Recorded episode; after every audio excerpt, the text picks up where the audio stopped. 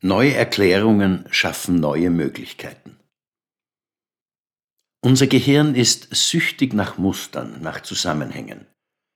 Es verknüpft die Informationen, die es von den Sinnesorganen bekommt, miteinander und mit früher gespeicherten Informationen. Dadurch entsteht aus unendlich vielen Einzelinformationen ein Bild. Dieses Bild ist eine Konstruktion des Gehirns und keine Eigenschaft der Realität, aber diesen Satz mag das Gehirn gar nicht.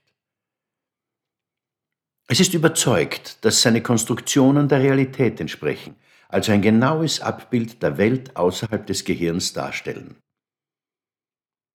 Die Möglichkeit, dass das, was wir sehen, ausschließlich in unserem Gehirn entsteht und nichts mit dem zu tun hat, was da draußen los ist, erzeugt tiefe Unruhe im Gehirn. Ich habe in meinen Veranstaltungen mit zigtausenden Menschen optische Täuschungen betrachtet, die eindeutig schienen und dennoch völlig falsch waren.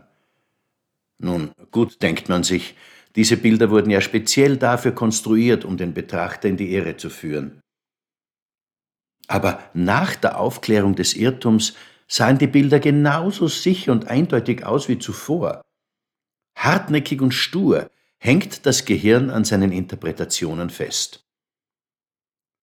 Wenn man Menschen rein zufällige Zahlenreihen zeigt und behauptet, dass es in diesen Zahlen eine innere Logik gäbe, dann finden viele Menschen tatsächlich diese innere Logik, obwohl es sie gar nicht gibt. Und sogar wenn man genau darlegt, dass die einzelnen Zahlen völlig willkürlich aufpoppen, behaupten viele Menschen dennoch, sie hätten darin eine innere Logik gefunden. Das Gehirn hat vor nichts mehr Angst als vor Ereignissen und Erlebnissen, die es nicht erklären kann.